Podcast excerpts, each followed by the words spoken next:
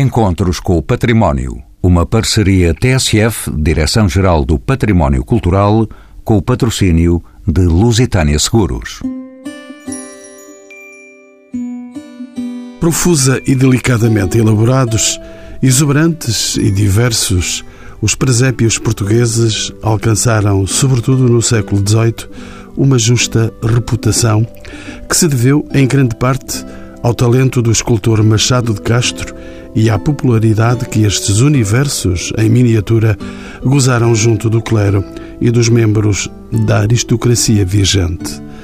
Esta singular imaginária devocional, produto de uma espiritualidade caracteristicamente contra-reformista, cedo cativou todos os estratos da sociedade pela riqueza dos pormenores e pela imaginação dos escultores, que foram adicionando, à medida que as encomendas se multiplicavam, personagens e cenários cada vez mais exóticos e requintados.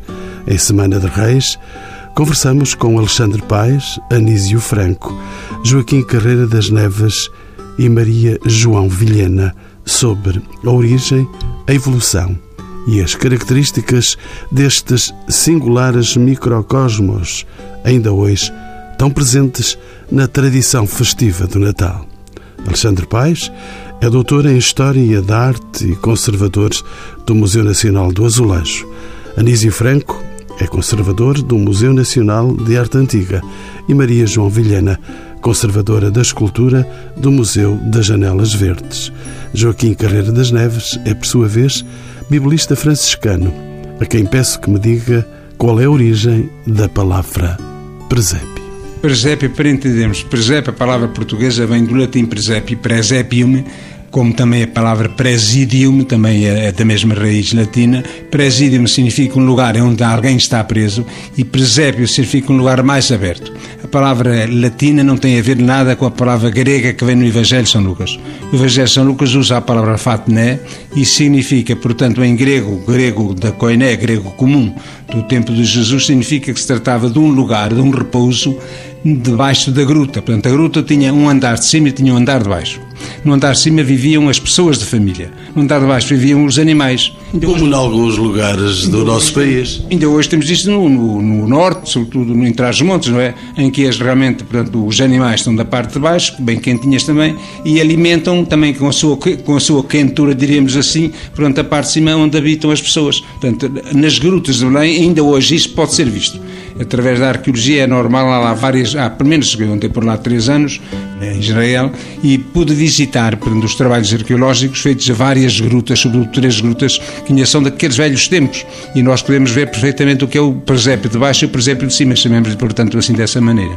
Natividade, Sagrada Família e presépio são figurações cristais complementares ou distintas. Natividade significa, portanto, o nascimento de Jesus. Agora, não há nascimento sem pai e sem mãe, portanto, a Sagrada Família, logo temos essa conjugação do filho do menino, que é chamado Jesus, e temos a parte do pai, que é Maria, que é José, portanto, também Maria e o pai José, se bem que, como todos nós sabemos pelo Evangelho e também pelo credo da Igreja Católica e também de algumas igrejas protestantes, nós temos a questão da tese dogmática da Virgem Maria, que é caso único em toda a literatura do Antigo Testamento e do Novo Testamento, e também toda a literatura literatura mítica, mítica, literatura mítica, portanto, todo o Médio Oriente. Portanto, temos realmente a parte da natividade que tem a ver com o nascimento do menino e temos a ver depois com as que são as três personagens e depois, juntamente com essas três personagens do menino Jesus, Maria e José, juntamente com essas personagens humanas, temos as personagens míticas ou simbólicas ou midráxicas. Nós temos a palavra midráxica, é uma palavra hebraica que significa perscrutar a história. Não é a história, mas é esta. Nós temos muitas é histórias. E no Evangelho de Lucas, no Evangelho da Infância, primeiro capítulo e segundo, e no Evangelho de São Mateus, capítulo primeiro e segundo, temos é histórias da infância de Jesus que não condizem uma com outra. E a grande diferença que há entre Mateus e Lucas é que, segundo Mateus, a Sagrada Família, Jesus, Maria e José, foram para o Egito durante dois anos e tal, vieram para Belém, e Belém foram para Nazaré.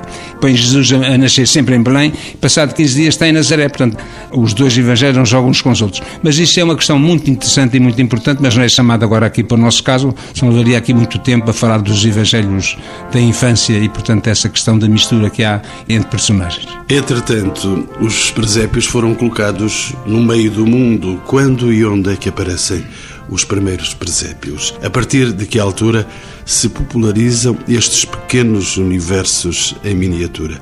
Aqui, logo depois da sua invenção por Francisco de Assis, tanto quanto sei. Sim, no princípio está Francisco de Assis, fez o primeiro presépio em Greccio, portanto no centro da Itália, na Umbria, em 1232. Ele morreu em 1236 e realmente Francisco de Assis era um homem especial, muito especial, era um carismático, era um poeta, era um homem filho de um... O pai era rico, nem tinha, portanto, uma loja de tecidos ricos, ia buscar os tecidos mais ricos à França, e o próprio Francisco foi com o pai à França também buscar os tecidos, portanto a família em si era rica, mas o pai era uma pessoa que gostava que o filho fosse nobre, e para ser nobre então teria, além dos tecidos, teria que ser ser também militar.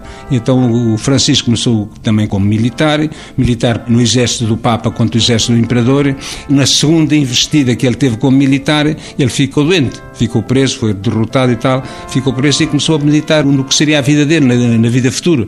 Se seria realmente como militar ou não militar, e entretanto ele, nas suas meditações internas, como estava na prisão e na prisão, enfim, tinha tempo para pensar, começou a pensar que realmente a vida dele assim não valia a pena, não valia a pena apenas ser nobre, então pensam no Evangelho, era um homem crente, à maneira da Idade Média, como todos nós sabemos, estamos num tempo sério da Idade Média, enfim.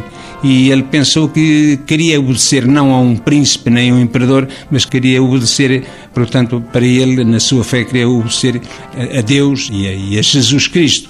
E ele então, para ele, na mentalidade de Francisco de Assis, o mais importante era o princípio da vida de Jesus e o fim da vida de Jesus. Portanto, era a paixão, morte e ressurreição e era a infância. A infância de Jesus, no tempo de Francisco de Assis, não era meditada, não era colocada como espiritualidade na igreja de então, que era a igreja dominada pelos, portanto, pelos beneditinos, pelos uh, pós-beneditinos e pela Igreja em si, mas não havia uma meditação sobre a criança, Jesus como criança, como bebê. E ele, Francisco, tinha pelos bebés e pelas crianças e, portanto, pelo menino Jesus, tinha uma deferência espiritual própria. E por isso mesmo é que quando ele pediu a um homem rico de Grécia para lhe apresentarem, para ir fazer um presépio ao vivo, ele realmente ele não era padre, Francisco de Assis era leigo, mas depois teve, diríamos, o direito, a partir da Santa Sé daquele tempo, do Vaticano daquele tempo, teve o direito de poder pregar. Ele foi, portanto, diácono só para pregar o Evangelho. Ele então andava terra em terra a pregar e, portanto, naquele Natal de 1232, ele pregou em Greccio, não na igreja, mas na casa do, desse homem, e pregou de tal maneira que lhe vieram as lágrimas aos olhos, segundo as lendas, ou não lendas, acabou, e a partir daí é que nasceu realmente o presépio. Portanto, ele teve essa espiritualidade do menino, porque o Jesus era apresentado na iconografia até então então, sempre todo vestido na cruz, vestido na cruz. E a partir dali é que ele começou a ser um menino, portanto, como que adorado no presépio, juntamente com José e Maria, mas um menino, enfim, vestido como todas as crianças ou como todos os bebés. É a partir dali que nasce, portanto, a espiritualidade ao menino Jesus. E esse aparecimento dessa figura é feita em representação durante o dia ou durante a noite?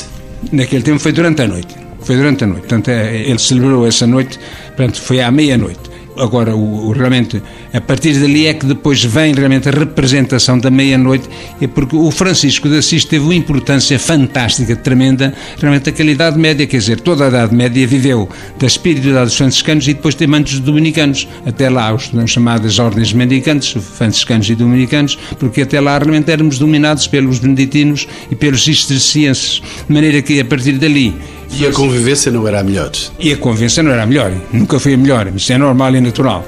Havia convivência, porque nós franciscanos tivemos os primeiros santos logo passado um, dois anos, e os dominicanos não tinham santos. Então diziam os franciscanos para os dominicanos, ó oh, dominicanos, olha, arranja aí um santo feito de palha, pode ser que lhes dê alguma coisa. Portanto, essas coisas típicas, que são é-histórias, não são histórias, mas são é-histórias. E mais tarde haveriam de chegar os jesuítas para estragar ainda mais... E mais tarde, talvez estragar também um bocadinho essas coisas. É normal, é natural, é humano, é humano e depois veio este, este Papa Francisco a pôr tudo muito mais na ordem. Ainda, Padre Joaquim Carreira das Neves, quando é que surgem figurados nos presépios os tão acarinhados reis magos, sobretudo pelos espanhóis, aqui tão próximos de nós? Qual é a simbologia a que estão associados? Os biblistas não lhes dão grandes certezas de existência avançam para os midrashes, já falou dos midrashes, é isso, e explicando, Padre Carreira das Neves. Olha, os reis magos, portanto, em primeiro lugar, não, não se diz são três. Ao longo da Idade Média falava-se de 10, de 7, de 8, até chegamos a até 17 reis magos. Portanto, Reis Magos realmente é um símbolo de alguém, daqueles que andam à procura através das estrelas, da magia de então, à procura do destino da vida, à procura do Messias, portanto, do Messias, do ungido de Deus, que dê sentido final à vida. E, portanto, são imagens, são, são figuras icónicas, mas como se trata de apresentar, portanto, os presentes, que é o ouro, incenso e mirra, falou-se de três e, portanto, aí um deles, depois mais tarde, falou-se que até era negro, era daqui, daquela, daquela, pronto, acabou. Mas são figuras icónicas, e como são figuras icónicas por causa dos presentes, o que interessa realmente na, na figuração, na figuração dos Reis Magos, é a procura das pessoas em relação ao destino final e em relação, portanto, diremos, a um Deus que encarnou o mistério de encarnação e que nos deixou o seu Messias, o seu ungido, para ser seguido e para ser perseguido, não perseguido, com o verbo persequere, é para ser perseguido, para ser seguido até ao fim da vida das pessoas. Portanto, isso entre o passado, um século, nós estamos, nós estamos com São Francisco século XIII, e no século XVI já aparecem os magos. Alexandre Paes, bem-vindo de novo aos Encontros com o Património. Como sabemos, os presépios portugueses assumem um valor iconográfico e artístico da maior importância. Quando é que se iniciam as primeiras grandes encomendas de presépios em Portugal? E quem é que as faz? As primeiras encomendas, nós temos encomendas já régias no século XVI. Há uma encomenda importante para Santa Catarina, que é uma representação de uma adoração dos Reis Magos, precisamente, mas vamos tendo algumas informações documentais no século XVII, mas é no final do século XVII é que nós podemos dizer que o ciclo dos presépios uh, se inicia. Essencialmente, as encomendas são feitas para conventos, Há algumas informações para a família real, mas uh, o problema dos presépios, daquilo que nós temos hoje, é que a maioria da informação que dispomos não temos objetos e de alguns dos objetos não temos informação. Portanto, temos alguma dificuldade em fazer a história com H e não com E, a história dos presépios em Portugal. Portanto, é uma história um pouco nublosa, os autores também, na maioria dos casos, são um pouco nublosos. Há uma série de equívocos, nomeadamente com a figura do Machado Castro, por exemplo. Portanto, não é muito, muito fácil fazer, de facto, essa ligação. Em relação ao valor iconográfico, que era a outra questão que colocava, é interessante a questão dos Reis Magos, porque, ainda que muitas vezes a opção em Portugal não seja a adoração dos Reis Magos, seja sempre a adoração dos pastores, só muito episodicamente é que temos adorações de Reis Magos, a própria atitude, por exemplo, da figura da Virgem reflete um pouco o sentido das dádivas que são feitas ou atribuídas aos Reis Magos. Portanto, nós olhando para a figura da, da Virgem, imediatamente percebemos o sentido do presépio. Se ela surge com as mãos em adoração, portanto, com as mãos eh, postas em adoração, percebemos que o que está em causa é a imagem do menino enquanto filho de Deus. Se aparece com as mãos cruzadas sobre o peito, o que está em causa é o filho do homem, portanto, é a mãe que vê o seu filho. Se por acaso eh, ela aparece, como depois torna mais tradição, a partir de meados do século XVIII, a levantar um tecido para expor o menino, o que está em causa é mais o rei dos homens, portanto, é a rainha que apresenta o seu herdeiro. Portanto, toda uh, o que é mágico, podemos dizer, no, no presépio português, é toda a subtileza de uma linguagem que acaba por uh, estar interligada de uma série de elementos que são reconhecidos em termos populares, mas que acabaram por, uh, hoje, a maioria das pessoas vê os presépios e não percebe o sentido.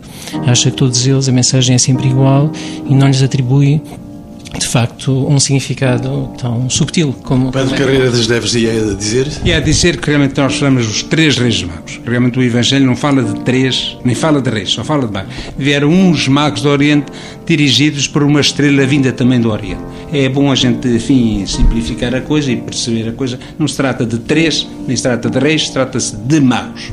Alexandre Paes é doutorado em História da Arte e fez dos presépios um dos seus cultos de investigação. A partir de que altura se populariza a criação dos presépios? Quando e como é que se vulgariza esta tradição nas zonas rurais e na maioria dos lares portugueses? É pelo universo rural que caminham as figuras do presépio? Se não é fácil nós percebermos a história do presépio no âmbito da religiosidade, portanto, dos espaços religiosos e dos espaços nobres, ainda mais complexo é nós entendermos a religiosidade ou reconhecermos o, presépio ao nível do século XVIII, estamos a pensar em termos do século XVIII e do século XIX, a um nível mais popular, ainda por cima, mais rural. Nós percebemos, por exemplo, através de documentação reunida, foi descoberto um, um documento por uma investigadora do Museu Nacional de Arte Antiga, que é a Celina Bastos, que eh, descobriu um documento muito importante que é uma loja de presépios, ou seja, uma loja de figuras de presépios que existia ali na zona de São Domingos, na zona da Baixa, ao pé da Igreja de São Domingos. E de facto é muito interessante ver, porque a informação que nós temos é descritiva e diz que as crianças de Lisboa iam lá comprar figurinhas para depois montar no presépio no Natal. Ou seja, nós percebemos que há uma grande tradição popular, isto é século XVIII, há uma grande tradição popular de ter presépios, de montar presépios, mas qual é o substrato principal dessa tradição, se é de conventual, se é palaciano ou se é popular, é muito mais complicado. Se me perguntar se a tradição do presépio em Portugal, como é que ela persistiu do século XVII final até à atualidade, obviamente que é popular. Com a extinção das ordens religiosas desaparece toda a tradição das construções dos presépios, portanto os conventos deixam de ser patronos, com a própria família real acaba por abandonar o presépio, isso é mais nítido com a vinda para Portugal de Dom Fernando II, que fomenta muito mais a árvore natal que o presépio. Aliás, o próprio Ramalho Artigão critica essa tradição uh, exterior à cultura portuguesa. E a tradição do presépio permanece ao nível rural, isso sim, e ao nível popular, mas, e por isso é que nós hoje temos toda esta religiosidade franciscana que permanece mais ao nível popular é o máximo que eu consigo eh, estabelecer. Portanto, que eu saiba, não, não é possível fazer uma história tão clara ao nível do século XVIII de quais são as fontes principais da religiosidade do presépio. Alexandre Paz, mas eh, é possível nós irmos uh, detectar mais alguns pormenores? Que características distinguem o tradicional presépio português? Bom, o presépio português tem particularidades consoante até o espaço geográfico, não é? Se nós virmos os presépios do século XVIII em Lisboa, normalmente eles são todos construídos em termos de anfiteatro, um pouco replicando a, a geografia da, da própria cidade ou da área da cidade. Se formos, por exemplo, para Aveiro, o presépio de Aveiro é um presépio plano, é um presépio que se estende eh, sobre uma superfície ou para a direita ou para a esquerda. Se formos para o norte, temos um outro presépio um pouco semelhante ao presépio de Lisboa, mas muito mais abrupto, muito mais escarpado. Portanto, o presépio português está muito mais próximo da geografia da qual é executado do que nós sentimos, por exemplo, no, no presépio napolitano. Por outro lado, o que nós percebemos no presépio português, por exemplo, em contraste com o presépio napolitano, também ele fomentado por um, um padre franciscano, que era confessor do que veio a ser o rei espanhol eh, Carlos III, o presépio napolitano é um presépio feito com figuras articuladas, portanto, são figuras de roca, são figuras que têm trajes, são revestidas com tecidos, normalmente elas mudam-se, articulam-se e podem ser articuladas ao longo do ciclo do Natal, portanto, há uma série mais teatralizada, há uma maior teatralidade das figuras no, no próprio ciclo. No caso do presépio português, não. Ele é estático porque as figuras são feitas em barro e permanecem assim construídas. Também há uma outra particularidade, é que normalmente o presépio português, estou sempre a pensar em termos de século XVIII, ou seja, o presépio histórico português, é um presépio construído para espaços específicos, ou seja, ele está fechado ou na sua maquineta, ou seja, no seu armário, ou na sua sala do presépio e é aberto só na altura do ciclo de Natal. Normalmente o que nós vemos eh, no caso de outros espaços, mesmo no caso dos presépios espanhóis, são construções que são feitas na altura do Natal. As figuras existem, mas são reorganizadas na altura do Natal. Maria João Vilhena é conservadora de escultura do Museu Nacional de Arte Antiga. Coloco-lhe esta questão. O fascínio pela representação da natureza é uma das constantes no presépio. Uma natureza frequentemente idealizada, com a adição de elementos menos comuns, como conchas e flores secas ou de papel. A que se deve este fascínio por estas arquiteturas naturais? Bom, a monumentalização do presépio e a, e a sua contenção dentro de um espaço, fosse ele de uma maquineta ou da tal sala, implica a, a criação de um cenário e nesse cenário é efetivamente importante a, a representação da natureza pela própria dimensão simbólica do acontecimento, porque Deus se manifesta em toda a criação, mas também pelos criadores do próprio presépio. A importância do mundo conventual e aqui também do mundo feminino na criação destas obras e no enriquecimento permanente ao longo dos vários anos em que elas estão a culto, introduz neste universo, que é um universo inicialmente muito masculino, dos escultores e de grandes escultores das grandes oficinas portuguesas, um sentido até de ligação pueril com as pequenas criações da natureza. E, e, por isso vamos encontrar eh, esta multiplicidade de flores de papel, da utilização das conchas e passando também para uma natureza artificializada, como os espelhos, a imitação dos brilhos e que fazem de facto com que a natureza suja uh, representada no seu máximo esplendor para ser o cenário das adorações múltiplas ao Menino Jesus, que no fundo está em causa no presépio português. Anísio Franco, uma outra presença aqui neste programa sobre presépios. Ele é conservador do Museu Nacional da Arte Antiga. Bem-vindo de novo aos encontros com o património. O seu museu, este museu onde estamos a gravar o programa, inaugurou recentemente uma nova sala de exposição permanente que ilustra a história artística dos presépios portugueses. O que é que podemos ver nesta exposição? Vale a pena dar passos aqui diante desta exposição? Com certeza. Nós, nessa nova exposição, que é uma exposição permanente, não é uma exposição temporária.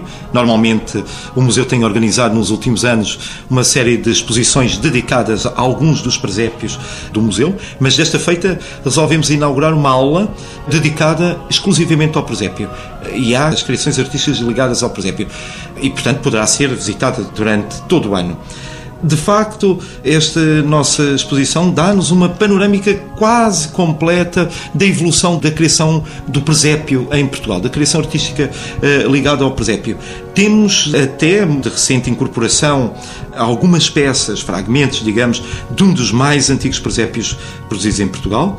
Uh, o que temos uh, fragmentos do presépio da Carnota, que datará dos inícios de 1570, por volta dos inícios da década de 70 do século XVI e sabemos a história dele, que ele terá sido oferecido ao convento da Carnota pela Infanta Dona Maria quando se recolheu a Alenquer para fugir da peste de 1569. Felizmente, esses fragmentos chegaram até nós, porque até há bem pouco tempo tínhamos essa, como referiu o meu colega Alexandre Paes, tínhamos a documentação relacionada com esse presépio e não tínhamos, de facto, a existência das peças que agora podemos ver. E por aí fora vamos tendo depois alguns fragmentos também de um presépio que também documentalmente bem descrito, em Alcobaça e que nos restam apenas dois anjos, que também estão felizmente agora expostos, e a partir do 17 a grande produção. Presepista, começando com a família Ferreira, com o António Ferreira, o grande presepista, continuando com alguns outros autores que sabemos ligados à, à produção de figuras de barro para o presépio, como Silvestre Faria Lobo, neste caso temos até uma peça assinada no próprio barro, Faria, e por aí fora, passando pela oficina, alguns elementos de presépios da oficina do laboratório eh, de Joaquim Machado Castro, terminando com o grande presepista, esse sim, português, do final do século XVIII e início do século XIX, eh, Joaquim José de Barros, dito Laborão. E assim temos todo um percurso de presépios, desde figuras isoladas que se veem como peças de escultura que são, de excelente escultura que são, outros incluídos nas suas maquinetas, nos seus torrões, quer dizer, a estrutura que alberga e onde se é construído o presépio e, eh, naturalmente, terminando eh, com eh, algumas figuras isoladas para presépios. Anísio Franco, mas poderemos dizer, e já citou vários nomes da história, não é Machado de Castro que está por cima de todos os nomes no que respeita a presépios? Não, isso de facto, como o meu colega eh, Alexandre Paes eh, já referiu, é um pequeno equívoco que nós temos alimentado pequeno, diria um pouco grande de alguma forma, porque ficou essa tradição de que Joaquim Machado Castro seria o grande presepista português. E naturalmente todos os presépios do século XVIII nós atribuímos imediatamente a Machado de Castro. Nós, eh, e efetivamente, quando cada vez que expomos um dos nossos presépios, os nossos visitantes vêm-nos dizer: bem, mais um presépio do Machado de Castro, e eu tenho de os desenganar, dizendo: não, senhor, também este não é do Machado de Castro. De facto, do Machado de Castro temos alguns presépios eh, documentados e que o Alexandre Paes com certeza poderá falar melhor, nomeadamente o, o da Estrela ou da sede de Lisboa, enfim, com algumas dúvidas, algumas reticências, mesmo nesses dois, em que parte desses eh, presépios é que ele interviu, de que forma é que ele, o que é que ele terá trabalhado nesse, nesses presépios, provavelmente até a sua oficina, quer dizer, o seu laboratório, os elementos do seu laboratório terão, de facto, produzido uh, alguns presépios, mas, de facto, e efetivamente, os grandes e mais tradicionais criadores de, de presépios em Portugal não, não foi, de facto, o Machado Castro. Poderíamos depois falar do, do que é que ele introduziu, de facto, no presépio, mas os grandes uh, criadores são, com certeza, António Ferreira, para o início do século XVIII, e para o final do século XVIII, absolutamente uh, Joaquim José de Barros de Laborão. Alexandre Paes, uh, mas não me vai dizer que o presépio que está na Estrela Primeiro, não é de Machado de Castro e depois não é uma das fabulosas produções de presépios portugueses. Não, não vou dizer, não vou dizer exatamente isso, mas também não vou exatamente uh, afirmar isso. Ou seja, o presépio é de Machado Castro, mas tendo em conta o número de peças presentes, obviamente que não foi Machado Castro que fez a maioria das peças como diz o, Anísio Franco, as peças, ele tinha um laboratório, ou seja, ele tinha um, uma oficina que executava uma série de objetos e ele escolhia para si algumas das peças para executar. Ao contrário do que as pessoas poderiam pensar, não são as peças principais, ou seja, ele não escolhia para si a Sagrada Família ou os Reis Magos, ele escolhia outras personagens que lhe permitiam, de alguma forma, expor a sua mestria ou lhe davam uma maior liberdade do ponto de vista de execução. Aliás, Machado de Castro era um autor com uma grande inventividade. E, há, e pegando naquilo que o padre Carreira das Neves disse sobre a questão do número de reis magos, há um documento de Machado de Castro muito curioso, porque ele diz que a história ou tipologia do presépio pode ser alterada se a simetria ou se o aspecto artístico assim o exigir. Ou seja, ele chega a escrever que se, em termos de simetria, lhe fosse favorável colocar quatro reis magos, ele o faria. Portanto, eh, é interessante. E também teria que escolher a cor dos reis magos, não era? Bom, nesse caso já poderia pôr os quatro continentes. No tempo dele já era possível. Eh, há um momento em que os reis magos acabam por representar os continentes conhecidos, mas no caso de Machado de Castro já poderia representar a América, por exemplo. Mas sobre o presépio da estrela, portanto, a maioria das figuras não são de Machado Castro, de facto. Ele é o responsável, ele é o mestre. Ele assina a obra, não, não no sentido físico, mas a, assina validando a obra, mas a maioria das peças não são dele. Por outro lado, é de facto um presépio magnífico, mas ele é magnífico na sua construção porque, exatamente como as peças não são todas da sua autoria, nós temos alguma desigualdade em termos escultóricos. Ou seja, se pegarmos em cada uma daquelas figuras, temos algumas que são medianas, de facto. Não são figuras de grande mestre. Elas valem no seu conjunto. Alguns dos presépios que o Anísio Franco estava a referir já são muito mais, obviamente também têm muito menos personagens, mas serão muito mais equilibrados em termos de qualidade. Portanto, o problema é que nós temos muito poucos presépios, de facto. Para aquilo que foi a nossa tradição, aquilo que sobreviveu é muito pouco. Então deixe-me saber, e pela Maria Vilhena, conservadora das esculturas deste Museu Nacional de Arte Antiga, Maria João Vilhena, que peregrinação podíamos nós fazer pelos presépios de Lisboa? Já dissemos que o da Estrela é uma obra pertencente em parte a Machado Castro. Outros lugares que nós pudéssemos olhar e ver essa beleza que está contida nestas formas de comunicação e de arte. Ainda em situ, poderíamos, sem dúvida, começar pela Ermida de Nossa Senhora do Monte, que é um conjunto muito vasto, e depois uh, fragmentos desses grandes presépios monumentais que estão nos museus nacionais, quer dizer, quer aqui no Museu Nacional da Arte Antiga, quer no Museu Nacional do Azulejo, onde temos de facto o presépio do Mosteiro da Madre Deus, que é obra do grande presepista e que o Joaquim Machado Castro reconheceu como o inventor do género pastoril porque o género pastoril sempre associado ao presépio, portanto, a partir do trabalho dos presépios, o próprio Joaquim Machado Castro reconhecia no António Ferreira o introdutor de um género artístico específico e reconhecendo outro mestre para além do seu nome, que é muito significativo. Temos ainda o presépio em São José dos Carpinteiros, que é do, da Anunciada, e no Palácio de Queluz também uh, outro presépio uh, de conjunto ainda íntegro, se podemos uh, assim dizer. Nos museus nacionais de Lisboa conservamos vestígios desse mundo imenso conventual uh, em fragmentos, alguns dos quais poderíamos quase reconstituir na sua completude. O presépio do convento do Desagravo, que nós conservamos aqui no Museu da Arte Antiga, grande parte das suas figuras maiores, Carnide, Santa Teresa de Carnide, o Sacramento, foram recolhidas pela Academia Real de Belas Artes uma série de, de, figuras de grandes dimensões de conventos que não estão ainda identificados, portanto, há ainda um trabalho de destrinça de origem dessas peças uh, após a extinção das ordens religiosas, mas essas é depois foram recolhidas pela Academia eh, de Belas Artes, uh, mas sabe-se que é uma origem conventual, portanto, temos um conjunto muito, muito, muito grande de peças que são fragmentos desses presépios, quase todos eles de Lisboa. Padre Carreira das Neves, e no seu convento em Lisboa, o senhor vive num convento chamado Convento da Luz. Não anda por lá nenhum Nosso Senhor perdido? Anda, anda, não.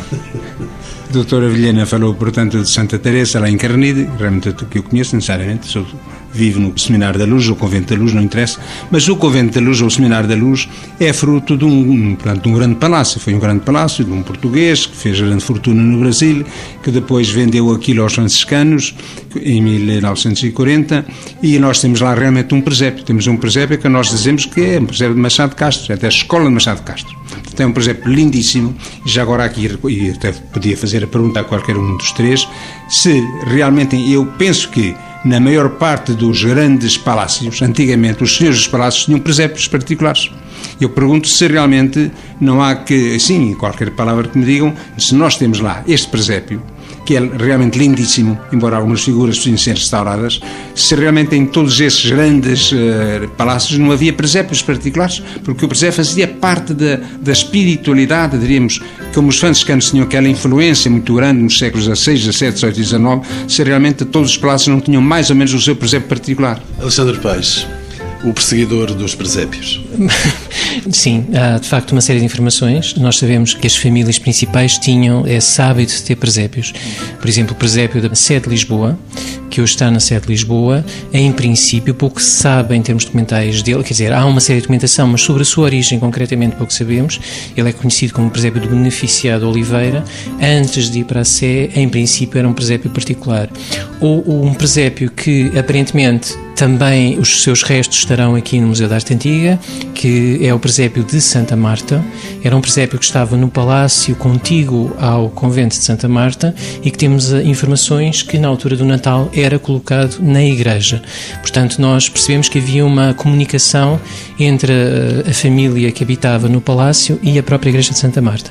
Ou o presépio ainda íntegro e que é visitável aqui no Museu Nacional da Arte Antiga, que é o presépio dos Marqueses de Belas, conhecido como o presépio dos Marqueses de Belas, que também era um presépio particular. Portanto, há de facto uma tradição nas famílias com algumas posses, mas não só. Portanto, nós sabemos que por toda a Lisboa as pessoas faziam presépios, seguindo um pouco não é seguindo, mas de alguma forma aquilo que acontecia, por exemplo, em Nápoles. Falamos do presépio napolitano, falamos de Carlos III, rei de Espanha, que antes de ser rei de Espanha era rei de Nápoles, e o seu, o seu confessor, que há pouco também conversamos, o seu confessor franciscano, promovia concursos anuais de presépios em que a família, a família real napolitana, circulava pela cidade a ver os presépios dos mais humildes aos mais nobres. Portanto, havia uma espécie de concurso na cidade realidade nós não tivemos essa tradição do concurso, ou seja, dessa espécie de competição saudável, esperemos, em termos de presépios, mas havia de facto essa tradição de todas as famílias procurarem ter eh, o seu presépio. Anísio? Só queria acrescentar um pequeno detalhe. O modelo criado pelo António Ferreira, eh, na Madre de Deus, nós recentemente, Alexandre e eu, temos encontrado uma série de presépios que vêm a ser feitos a partir desse modelo em distintos tamanhos. Eh, desde, enfim, o magnífico presépio que é o da Madre de Deus, mas exatamente esse mesmo modelo depois reduzido, e sendo reduzido até chegar a um que encontramos que cabe na palma de uma mão e que segue exatamente esse mesmo modelo. Portanto, há com certeza um mercado, digamos, para aquisição desse, desse tipo de presépio que não fica pelas paredes conventuais e que passa efetivamente para uh, alguns uh, potenciais compradores, com posses, naturalmente, e temos encontrado em algumas uh, famílias particulares. Encontramos, por exemplo, há pouco tempo dentro de uma papeleira, um presépio exatamente com o modelo António Ferreira, que está encaixado na, naquilo que chama a máquina da, da papeleira e que é a redução do presépio de Mata Deus. Padre Carreira das Neves, estamos quase a terminar a nossa conversa, entretanto, deixe-me saber de um pormenor. Estamos a falar de uma tradição especificamente católica. Os protestantes nunca se meteram com o Menino Jesus e com os presépios. Não, não. E os ortodoxos? Os ortodoxos também não, e sim, sim, não. Quer dizer, os ortodoxos realmente tinham pelo menino Jesus uma certa espiritualidade, o que era vestiam-no de Pantocrator. Portanto, Jesus estava na cruz como sendo o Senhor e Rei do Universo, portanto, era um menino pregado na cruz, todo muito bem vestido, era, portanto, é um ícone. Portanto, os, os ortodoxos não têm imagens, como nós têm íconos. E como íconos têm realmente, diríamos assim, a espiritualidade do, do menino Jesus, mas é de um sentido de redentor, salvador, já não apenas criança, mas, enfim, o, segundo os evangelhos, segundo São Paulo. Portanto, é o Senhor do Universo vestido de menino. É essa, digamos assim, a espiritualidade dos ícones de, dos ortodoxos. Anísio, ainda última palavra pegando as palavras uh, do Padre Carreiro das Neves, é preciso lembrar que não há apenas este tipo de presépio feito em Portugal com o torrão. Há outras regiões de Portugal que usam outro tipo de presépio que vai muito em contra a, esta ideia do Pantocrator, que é o Salvador colocado em cima de uma lapinha, chamadas as lapinhas, quer dizer um escadório, particularmente no Algarve e na Madeira, em que aparece um menino vestido como Salvador do mundo e à volta nas escadinhas aparece fruta e as cearinhas, as cearinhas plantadas, prometendo um bom ano agrícola, um bom, uma prosperidade para o ano que vem. E, e essa é outra das tradições que vem com certeza desta tradição mais ortodoxa, digamos, do ícone. E agora uma questão que faço questão de pôr aos meus quatro convidados. Alexandre Paes, como é sabido, ainda hoje a tradição dos presépios persiste em grande parte nos lares portugueses, a par do Pai Natal e da Árvore de Natal. Numa sociedade laica, como se justifica continuarmos a manter e conciliar estes costumes de origens tão diversas? Não há guerras, Alexandre Paes, não há guerras entre o menino, o Pai Natal e a árvore nórdica do Natal? Não, acho que não há, não há guerras, até é um mundo muito pacífico. A questão da conservação do presépio, eh, o poder da imagem do presépio é, é fortíssimo. Ele foi usado, nós sabemos, eh, pelos próprios missionários na sua missionação, exatamente porque o presépio representa é a síntese da família. É, como o Padre Carreira das Neves também disse, é o pai, a mãe, o filho. E, portanto, isso explica porque numa sociedade laica o presépio ainda continua a ser conservado. Todos nós temos os presépios, temos presépios com figuras que já vêm dos nossos pais, dos nossos avós, que conservamos com carinho porque nos lembramos sempre da infância. Portanto, o presépio, por um lado, simboliza a família, no mundo que se desagrega em termos de relações eh, interpessoais, eh, de facto o presépio conserva um pouco essa, essa ideia, esse cerne da família e de alguma forma remete-nos a todos para esse mundo mágico da nossa infância, de quando éramos eh, crianças e esperávamos pelo Natal, pelos presentes, pelo Pai Natal, que de facto não faz parte da, da tradição do presépio tradicional, por assim dizer, mas que por causa das prendas, no nosso imaginário de século XX, XXI, eh, já está perfeitamente integrado e a árvore de Natal também vive eh, pacificamente, eh, já ninguém a sente como algo estranho à tradição do, do presépio e do Natal. Maria João Vilhena, estas iconografias diferentes do Natal são fáceis de conciliar? São. Acho que a criação permite tudo. Há uma imagem. Já quem estraga a criação. Sim. Este ano vi uma imagem na, na, televisão algo curiosa, que era um desfile de Pai Natais em Belém, na Palestina porque não?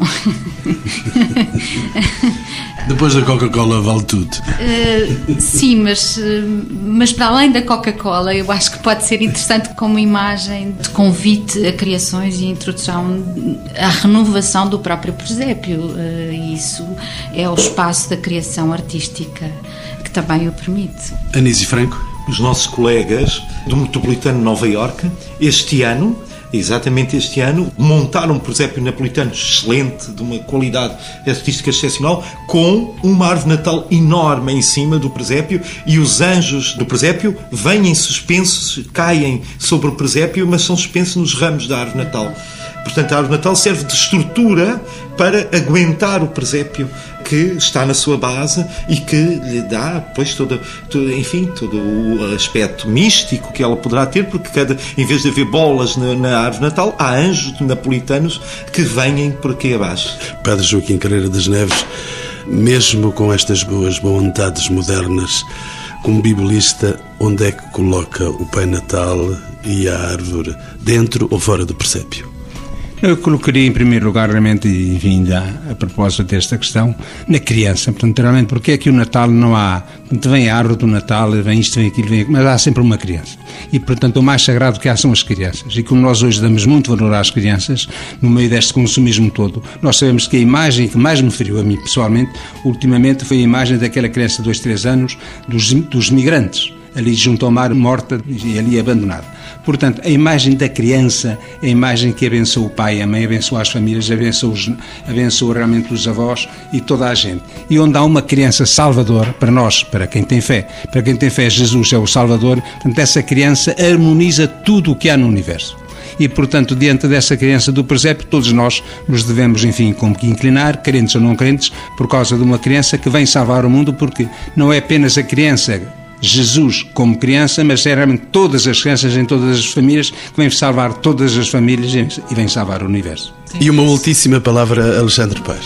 De alguma forma, uh, rematando tudo aquilo que foi acabado de dizer, o Pai Natal e a Árvore Natal mais não são do que acrescentes à própria mensagem do presépio.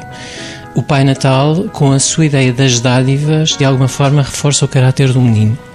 E de outra forma, a árvore natal, com a sua ideia da eternidade e do verde que consegue vencer mesmo a maior adversidade da neve e do inverno mais frio, de alguma forma é a própria mensagem do mesmo menino e, da eternidade da, da fé para quem de facto acredita. Portanto, essa convivência, voltando outra vez à pergunta, essa convivência é fácil porque os símbolos que lhe são acrescentados mais não fazem do que adjetivar aquilo que é a mensagem fulcral.